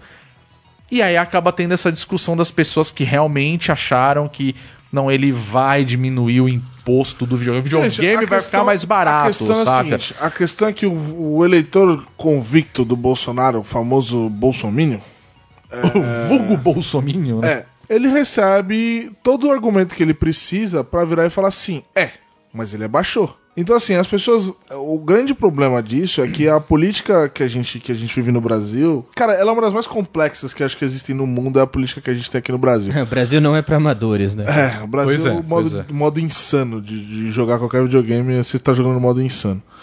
Então, assim, ele realmente abaixou os impostos dos jogos, só que ele baixou de uma maneira Inclusive, eu, vou, eu vou deixar o link aqui. leviana, eu diria. Total, total. Na verdade, acho que assim, Mostra, né, eu acho que não rolou uma. Eu acho que foi um golpe de. é, Populismo, né? populista pra populismo. tentar desviar a atenção pra uma. Pra um período em que as coisas estavam particularmente ruins, assim, né? Eu acho que agosto foi quando o trem descarrilhou legal, né? Eu acho que a pior crise que, a- É que o a governo real tá é- vivendo dele até agora. E eu acho que ele, nesse momento em que está tudo indo pra Não, o nosso Punta trem... del Leste, né? Tá tudo zoado. Eu acho que esse é o momento. Ele escolher sinalizar pros gamers nesse momento É, diz muito sobre a diz estratégia muito dele. sobre a importância desse grupo, E- né? É, cara, Com total. certeza. Com certeza. De como isso, o videogame tá sendo central, a identidade gamer é central pra articulação desses grupos políticos, né? E também diz muito sobre o fato de que o apoio ao Bolsonaro, e aí eu vou co- concordar com o que o Guizão falou, ele não é racional, ele é emocional. É, Ele é totalmente. Porque Não, totalmente, lida com totalmente. angústias, né? É, é o famoso e o PT. O PT É, abaixou. ele lida com Bota essa o GIF lá do. Ele Kamen lida com essa Do Kamen Rider. ansiedade que eu coloquei, né, aqui, né, que a gente tava discutindo, com questões que na verdade não são racionais, elas são emocionais. E aí a pessoa vai defender porque é emocional, tá conversando com outras coisas aí, não é com a verdade dos fatos, É, né? a gente. é, discutir política no Brasil é muito complicado. Mas eu acho que ele é complicado porque a gente nunca discutiu política. É, a gente foi educado Pois a não é, discutir é. política. É, a gente tem essa política do. Ah, não, né? Não Vai vamos... dar em nada. É, vai dar em nada, evitar o confronto, né? E aí, agora, quando o confronto explodiu, tá todo mundo muito chocado. São tensões que sempre existiram na nossa sociedade, A gente- mas que a gente meio que finge que não vê ah, pra manter, pra manutenção daquela ideia romântica do brasileiro como sujeito. Não, o brasileiro é o Ronaldinho Gaúcho. É, que é gente boa, que Enquanto é... eu tô no rolê dos outros, tá tudo jóia, né? E aí, é né, isso, né? pensando nessa narrativa toda no ponto que nós estamos, a pergunta que a gente faz é: ok, então o videogame foi central para a construção do cenário político que temos hoje. Ele continua sendo continuamente mobilizado nesse sentido. Vamos deixar links aqui, deixar link que o Rodrigo falou, né, da questão dos É, eu tava querendo falar a questão dos impostos, porque assim, é, eu, eu queria até citar um, uma matéria que foi feita lá pelo Canal Tech, né? Na verdade, é, a- é, o Wagner, né? O Aka, é, hoje ele não tá par- participando com a gente, mas a gente já comentou várias vezes aqui o no Aka é nosso podcast, né? espião dentro do Canaltech. Olha só, então. ele, ele é um dos jornalistas lá do Canal Tech e ele mandou esse link pra gente quando a gente tava montando essa pauta, né? E eu achei, assim, é, muito bem explicado. Parabéns ao pessoal do Canal Tech que publicou essa matéria. Porque ele fala, assim, ele te dá o cálculo de como que funciona É exatamente. a redução do imposto do videogame. Ele explica muito É direitinho muito lá. bem explicado. Bem ele tem o matéria. cálculo de como funciona. E aí eu queria tocar no assunto, que foi aquilo que eu falei agora da Zona Franca de Manaus, né? Você sabe por que, que as- ah, muitas coisas são produzidas na Zona Franca de Manaus? Porque tem redução de Porque imposto. a árvore Porque não ela não tem imposto. redução, ela tem isenção de imposto. Isenção de É imposto. basicamente isso. Entendeu? Então o que acontece? De que, que adianta os caras produzirem ou não o. Não tem o Play IPI 4? de qualquer forma, ele não, cara. Ele vai ter uma isenção de imposto lá. Entre um dos vários impostos que vai ser em cima do produto final, você entendeu? E aí, pra piorar, assim, se você for fazer o cálculo direitinho, cara, reduzir o IPI ou não, não ia significar muita coisa aqui pro, pro jogo do, do PlayStation 4, entendeu? Pro Ah, Play e, 4. E vale você dizer entendeu? que a própria matéria afirma que os jogos em si, eles não entram na redução do IPI. Então O jogo são não só entra. os consoles E os acessórios. acessórios. Isso. Então, tipo... Ah, mas aí não adianta em nada. Porque a grande diferença. Sem contar que tem um detalhe, tá? Porque assim, os caras botaram o valor lá do PlayStation 4 é, no valor de 2,200, esse 300 mais ou menos. Qualquer loja que você for aqui, pelo menos aqui em São Paulo, tá? Nessas galerias aí da vida, você paga com 500 conto a menos desse valor que eles compra anunciaram agora. no, no Fácil. Brimo. É, você vai ali na Paulista, cara, é na- nas- nos stand centers da vida, você encontra por 1.700 o Pro, sabe? Com sim. jogo ainda. Eu nem comprei lá. Não, vamos falar. Não, e outra, qualquer pessoa que você conheça que vai pra fora do país pode trazer. Você vai pro Paraguai, você compra do Paraguai, isso daí você vai pagar Cara, mais barato, Ou velho. seja, não há uma melhora real. Não é, exato, Não então, assim, foi total cara. populista, sabe? E Essa outra? decisão. A grande verdade é essa. E sabendo disso, o que, que a gente pode fazer pra mudar esse cenário? Vamos Sem mudança, sem coquetel molotov? Eu não sei. É, eu tenho pensado muito nesse sentido, né? De como tentar construir uma comunidade de pessoas que jogam videogames antes de pensar numa comunidade gamer, né? E como que a gente pode tirar o videogame desses nichos ultra fechados em que essa narrativa de um grupo muito especial de escolhidos que é muito oprimido pela sociedade é, não exista. Porque eu não quero parar de jogar, eu sinto que eu tenho direito a essa mídia também, é um espaço que eu quero ocupar, né? Que eu vou permanecer ocupando. Sim. Mas ao ah, então você é tempo, gamer. Infelizmente, não. Você lembra que no comecinho do Na podcast... verdade, felizmente não. Mas por outro lado, né, eu não quero ser identificada como gamer. Eu vi muitas campanhas rodando no sentido de, ah, sou mulher e sou gamer. Eu sou mulher e eu não quero ser gamer, não. Eu quero uma outra comunidade, eu não quero essa. Eu tô bem de É porque boa a gente tá é, identificando a comunidade gamer como uma comunidade tóxica. Mas eu queria. Né? Eu É, queria eu mas acho ao mesmo identidade gamer é uma identidade inerentemente tóxica. Não Exato. quer dizer que pessoas que se identificam como gamers vão ser tóxicas sempre. Então, mas é isso que eu, é aí onde eu Mas chegar. eu sinto que a gente precisa superar isso. Ele traz muita coisa. É, é que assim. Que são coisas que não o são termo, boas. O termo gamer, ele serve pra produto, galera. Pra pessoas, ele não serve. Exato. Uma coisa é você comprar uma cadeira gamer, que ela, que ela é pensada pra uma pessoa que vai ficar muito tempo sentada ali na frente do computador. É o lance da da- Razer que a gente tá brincando, que a gente brincando, do- tipo, da identidade. seu Eu acho que é teclado não acender luzinha, ele não é foda pra E eu acho que é isso que a caralho. gente E, tipo, é precisa essa a questão. superar.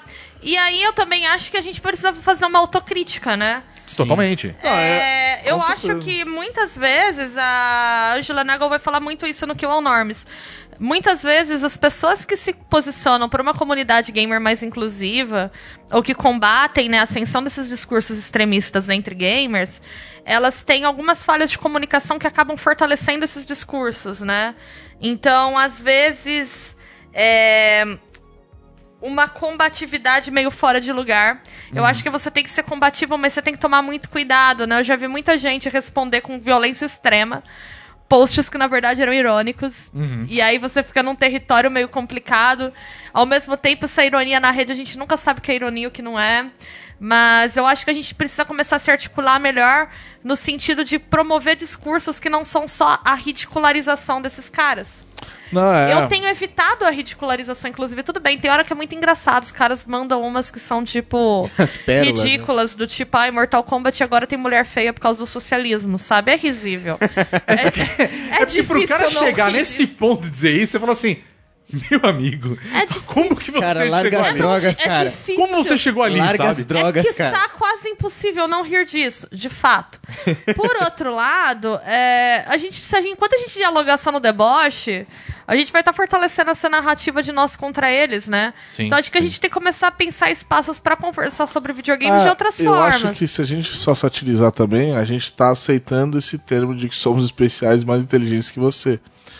Que eu acho que é um discurso que hoje a esquerda usa muito, Muito. muito, e acho que é por isso que tá dando merda. É. sabe? não Entendeu? só por isso, Por isso que acaba não rolando essa discussão Não, não, que deveria não. ser saudável. Lógico que não é né? só por isso.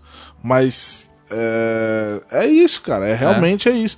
Eu, eu mesmo, eu sou um cara que me posiciono como mais inteligente que a maioria dos héteros. É verdade? É, mas. Brincadeira.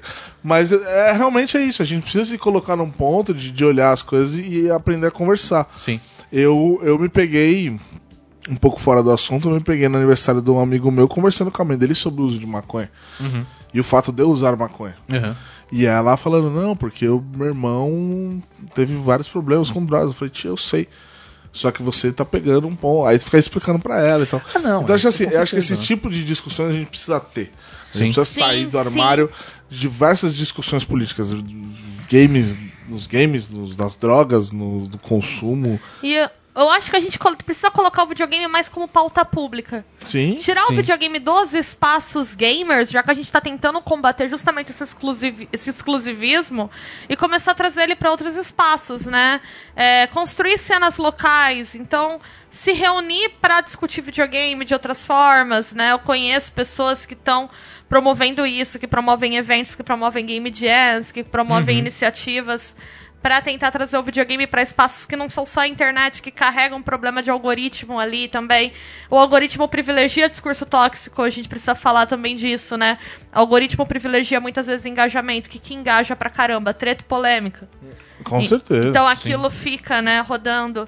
É, Eu acho que a gente precisa também ter um trabalho de, se você é uma pessoa que produz conteúdo de games e promove eventos de videogame, tentar se desintoxicar da linguagem gamer. Sim. Para com essa coisa de, ai, aqui é um lugar pra quem é nerd de verdade, pra quem é gamer de verdade. Não existe de de verdade de nada. Ah, Ninguém é. é de verdade aqui, Não cara. é. Não existe de mentira. Mas é isso que a gente tá falando, da, da questão do. O que te torna gamer? Exato. True, true gamer. True Cara, gamer. eu Sabe? que a galera- tipo, é que a pô, galera- porra, gente, sério mesmo, vocês estão pensando nisso? Tipo, você acha que você é mais gamer que o cara que, Porque que tá você tem uma jogando of Duty? skin. Não, não, não, não só por. Primeiro, né? Eu sou melhor porque eu tenho uma skin que é diferente da sua e a minha custou mais caro. Foda-se, meu amigo. Foda-se. Caguei, não. Foda-se. vai, Sabe, não tem nada a ver. Pior, aí tem a galera que começa no. Não, mas eu sou muito mais gamer que esse cara. Mas, cara- Porque eu joguei o Mega Drive lá, o Golden Axe e tal. Foda-se, meu amigo. Foda-se, Tipo, beleza, cara. era o momento da época, tá ligado? E, tipo, isso não te torna É que a galera- melhor do que outras é que pessoas. a galera não entende entendeu? sátira e, e realidade. Mas isso vem, esse tipo Mas, de... velho, isso existe, cara. Mas, cara, isso é o de nicho de qualquer comunidade. se Então, você então. pegar, se você pegar, por exemplo, é, futebol como exemplo, Aham. a torcida do São Paulo é uma torcida de modinha. Por quê? Porque ela não vai quando o time tá perdendo. Entendi. Bom, eu não manjo futebol, Então, então, tô- então você, não é, você não é um true torcedor. Entendi. O que eu tô Mas dizendo o, é o que cara tem... não é menos ou mais torcedor, entendeu? É, Exato, você torce mas igual, essa, velho. Essa É, questão da comunidade igual, gamer, de você ser um real, um true gamer, porque você comprou uma skin, porque você investe naquele jogo pra ele Sim. continuar existindo. Pensa em mim. Tipo assim, eu vejo, por exemplo, muita comunidade de Hunt Showdown. Aham. Isso, é, a comunidade de Hunt Showdown tem muito isso. Os caras, é, esses caras nem são jogador de Hunt mesmo, porque eles continuam jogando no, no servidor americano em vez de fortalecer o brasileiro. Por isso que o brasileiro tá vazio. Tipo, cara, O brasileiro tá vazio porque tá ruim, o cara. brasileiro tá vazio porque a estratégia do- da, da, da Crytek foi ruim, cara. É, cara, Exato. tipo, porra, O próprio. League of Legends mesmo, você pega a comunidade e tal, a gente sabe que tem um monte de É, problema, Eu cara. tive vários problemas Tem, com League eu of Eu, Legends. eu não jogo League of Legends por causa da comunidade. Eu não jogo Real. mais League of Legends. Real. Eu acho real, que às vezes as estratégias que a gente usa pra combater toxicidade, que é bloquear, elas não são suficientes justamente porque elas não tiram é, essas questões do espaço de diálogo, que não é saudável que elas acontecem, né? Sim. Então eu sinto uma necessidade, lógico, ninguém aqui vai ter a resposta do que dá pra fazer, né? Não, não. Mas eu acho um que a gente pouco. precisa começar a trazer o videogame para outros espaços também e começar a combater ativamente essa ideia dessa identidade gamer. Por outro lado, eu acho que também passa pelo reconhecimento de que essas pessoas têm angústias e existem essas doenças do privilégio, né, por assim Sim, dizer. com certeza, sem dúvidas. E que talvez a gente não está sabendo dialogar com questões aí que não são só da natureza do ah, eu sou um cara que quero implicar com gente na internet, né? Uhum. Tem questões de saúde mental envolvidas também. Eu sinto que também a comunidade gamer precisa, né? A comunidade de, que consome videogames precisa começar a pensar mais, com, ma- mais em questões de autocuidado e de cuidado coletivo. Sim. Que por um espaço é um espaço muito competitivo, muitas vezes não acontece, né? É, responsabilidade emocional. E a gente precisa começar a inserir outros discursos políticos nesse espaço, porque não dá pra deixar ele só sendo capitalizado Sim, sim. por radical mal intencionado que quer usar isso pra, sei lá, mobilizar ódio contra imigrante, ódio contra a minoria, Sim, né? com certeza. E é isso que é um negócio interessante, porque ao mesmo tempo que tem a. Bom, a gente já falou sobre isso, né? O cara que bate te- na tecla que estão usando os videogames pra falar sobre sexualidade e tal.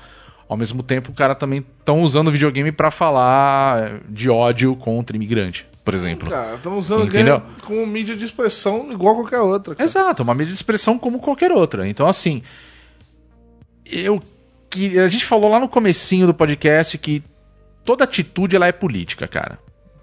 Então, eu acho que assim, é, talvez a forma da gente combater isso pode ser piegas pra caralho que eu vou falar. Mas é com política. É com política, cara.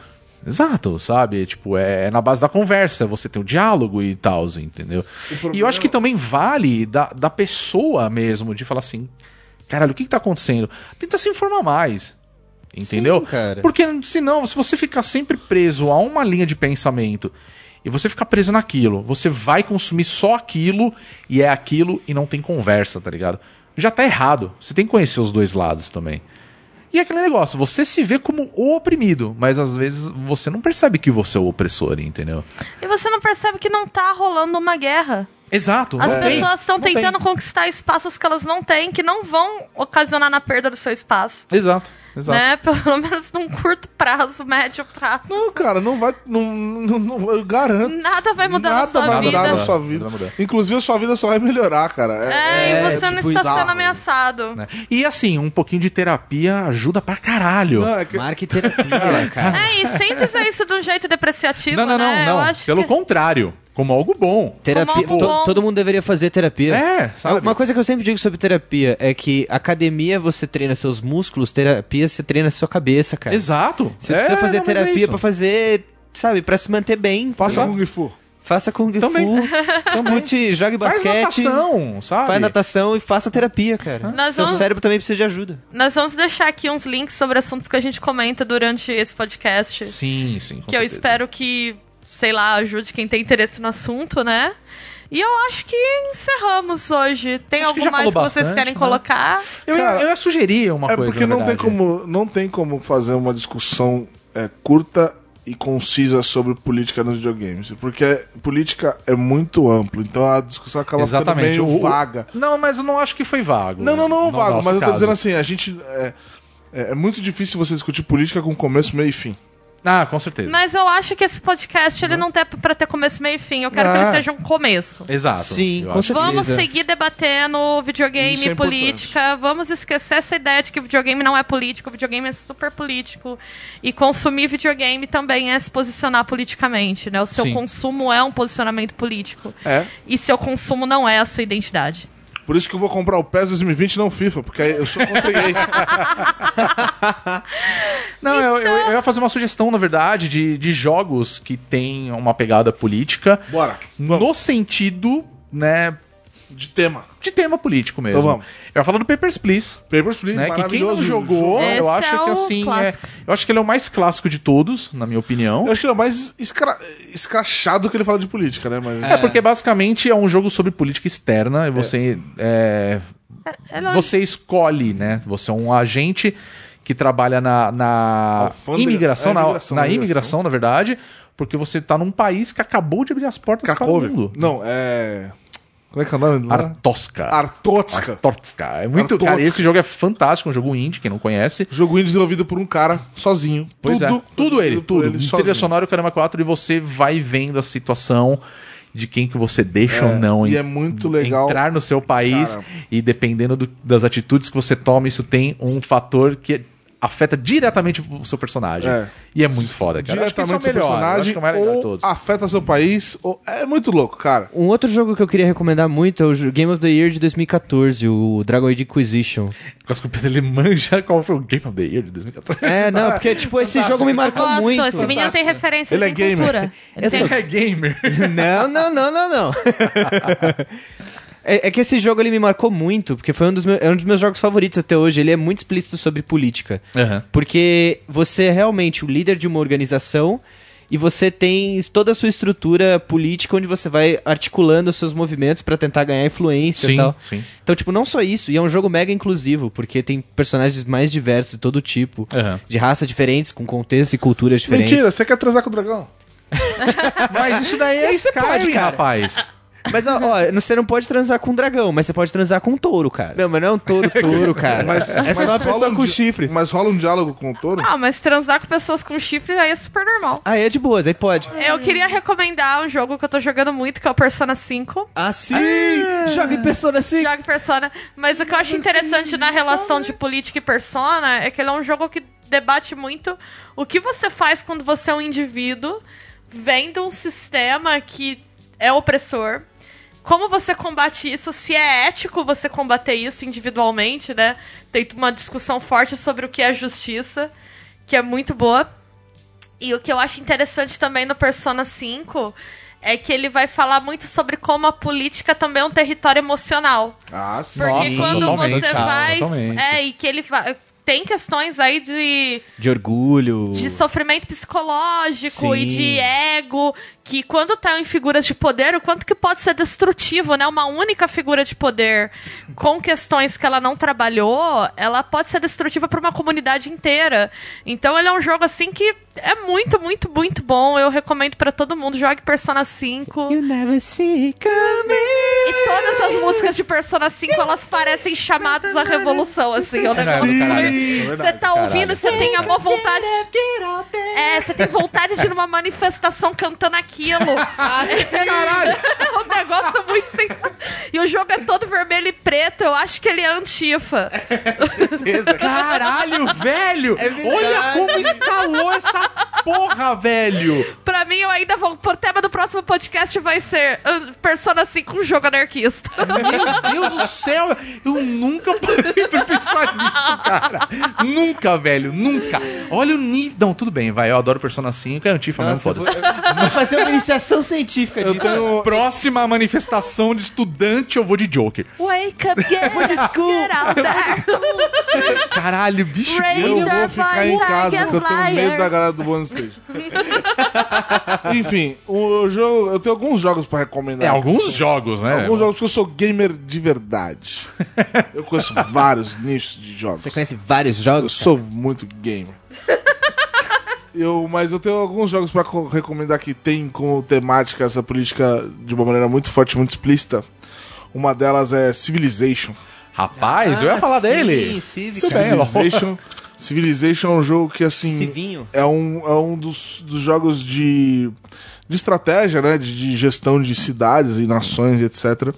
Que ele apresentou pra mim, pelo menos pra mim, foi a primeira vez que eu vi isso.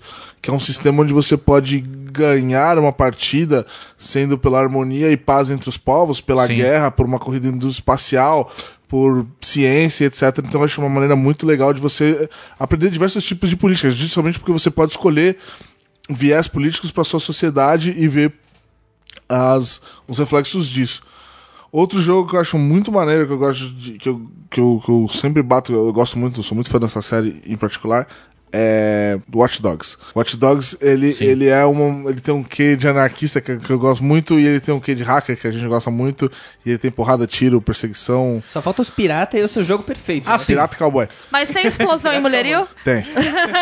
Mas agora eu vou te falar uma coisa. O, o que separa, o, o que torna diferente o Watch Dogs, eu tô falando do 2 principalmente, Sim. tá? O que torna o Watch Dogs 2 diferente de Persona 5 é o vermelho e E preto, preto, cara. É basicamente isso. Não, tô brincando. Mas é verdade, cara. Porque ainda- porque- Até porque fala de um hackativismo, né, cara? É, Que é uma hackativismo, parada exatamente. completamente política. Então, se você jogou Watch Dogs 2 e, tá em Persona 5. Também, e você E tá não sacou, cara, que isso é uma parada completamente política, rapaz. Você tem probleminha. Vai dar um... Não, não, não é probleminha, não quero Eu não fazer isso. isso. Mas assim, Mas você precisa cara, mais atenção, você velho. deveria estar prestando mais atenção, porque é isso. Sabe? Sim, cara. É, tipo, Sim, É o- a questão isso, do né? CTOS, de como eles. eles, eles uma, uma comunidade inteira digitalizada, onde um algoritmo toma decisões do que é melhor ou pior para a população sem ver o indivíduo como uma pessoa, mas sim como um Sim, número. Sim. E questões de exclusão mesmo, porque o, o, o personagem principal do 2, que é o. Marcos. Marcos Holloway, ele é. Ele é tido como um. um, um como é que é? Um cidadão potencialmente muito perigoso. Sim. E simplesmente porque ele é negro e mora em Oakland. É, Tá ligado? exato, cara. Então. Cara, esse jogo é muito político, Esse cara. jogo é muito, político. incrível. Esse jogo E é muito muito legal. Cara, é E o vezes melhor que o teste primeiro, de. cara. Não, é um milhão de vezes melhor que o primeiro. Eu gosto do Apesar primeiro. de eu gostar muito Eu gosto do Aiden. Pierce Também gosto. como personagem, só acho a motivação dele muito mais fraca do que o rativismo do 2. Não, não, eu acho que os caras acertaram É, E agora eu quero ver o Legion, cara. Não, o Legion. Porque- primeiro. Digo, digo mais, já comprei. O 2, ele é legal. Já comprou, Guizão? Já comprei. Eu gosto muito do 2 porque ele mostra uma realidade que tá bem próxima da gente, que é bom a gente começar a pensar nisso, que é, É. como é viver numa cidade controlada por algoritmos. Né? Nossa, sim. E spoiler é horrível. Não, você quer um exemplo real? Spoiler Você é quer... horrível. Não, rapidão, você quer um exemplo real? É o que tá rolando em Hong Kong agora, cara. É. Os caras derrubando torre lá com vigilância. Sim. Cara, de só reconhecimento faltou- de, de rosto. Só Os faltou caras o estão fazendo desenho do- exatamente a porra de Watch Dogs, Não, velho. o, é, o Watch Dogs é isso. Você quer ter um algoritmo decidindo se você vive ou se você morre? Se você porque vive, a se gente tá morre. assim caminhando pra isso. sabe? É, Mas eu não é tenho isso. um anime pra recomendar aqui chamado Psycho Pass. Muito bom. Assistam Psycho Pass. É O exatamente essa senhor me premissa. pare de falar. Não aguento mais. Aguento mais, a Bia Todo falando dia de essa ContraPoints porra, mano. e o Pedro falando de anime. Ah, Não, é, mas eu tenho que aturar você falando de Kojima. Você me para com essa Você, porra. você fala de Kojima, Você você, não é fala, Kojimeiro. olha só, deixa eu te falar Você uma é coisa. Kojimeiro, Você não- Rodrigo. Pelo amor de Deus, Olá, Guizão. pessoal. Esse eu foi não mais quero um brigar com Bônus você. Stage. Rodrigo, você é Kojimeiro. Você gosta das Você não fala de Deus, tá? Você... Você não fala de Deus. Então, gente, esse foi o nosso bônus cast discutindo política. Um assunto que não se discute, mas nós não estamos nem aí. Não, pelo contrário. É um assunto que se discute e tem que se- ser discutido demais. Tem que ser discutido muito, entendeu? Se você gosta de videogames, discuta sobre videogames com seu amiguinho. E fogo nos discuta sobre política no Facebook. Bloqueie seus vizinhos. Bloqueie seus amigos. Discuta na rua. Ó, peraí, eu achei que isso daí tá sendo doutrinação. tá? É só pra avisar, né? Mas. Discuta política. fotográfico? Discuta a política no transporte público. Jogue pedra nos seus pais. E jogue Persona 5. E acesse as nossas redes sociais. Nosso Twitter, Rodrigo. Ah, o nosso Twitter é o arroba bonusstagebr. O nosso Facebook, Pedrinho. É o facebook.com.br bonusstage. E o nosso Instagram, Gui. É bons stage. Também tam, tamo aí, né? E é isso aí. Discuta sobre política todas as oportunidades que você tiver. Só vai trazer benefícios. Posso, Exatamente. posso, só, antes de terminar, posso só indicar um, um joguinho? Um joguinho só? Tá bom, eu tô boazinha. pode. Não vai falar de Metal Gear. Não, que Metal, Gear 3, né? Deixa Eu sabia Deus- que era Metal Gear 3. Deixa, Primeiro. Só fala de Metal Gear, cara. Deixa Deus no canto dele. Tá? Tá, as Ele tem a mão macia. Kojima, né? Não fala mal. Kojima nem te ama, ele só quer Quero saber, do Mikkelsen. Quero saber. Kojima nem sabe quem Quero é, saber, quero saber. Posso indicar um joguinho aqui? Pode. Porra, até eu quero Wolfenstein. saber. Wolfenstein. Wolfenstein. Sim. Fogo nos nazistas. Sim, fogo dos nazistas. Porque ba- matar nazista é uma maravilha. Vai que é tua, meu E amigo, com tá? essas palavras de sabedoria, nós encerramos mais um bônus cast. Até mais. Nós somos o Bonus Stage. Hoje você cara, com essa porra, cara, safado, que você também gosta. Vagabundo. Você também gosta, tá? Você não tá? gosto, não. Você, Você, ah, você não gosta, fala velho. essa merda de mim. Não Você é começa a falar não, cara. Você Tu já tava lá falando, ai, ai, não sei o que lá. Cojimeiro e sem vergonha. Olha, eu vou te dar um pau, velho. É, quero ver. Vem pra ter. Vem aqui, ó, arrombado.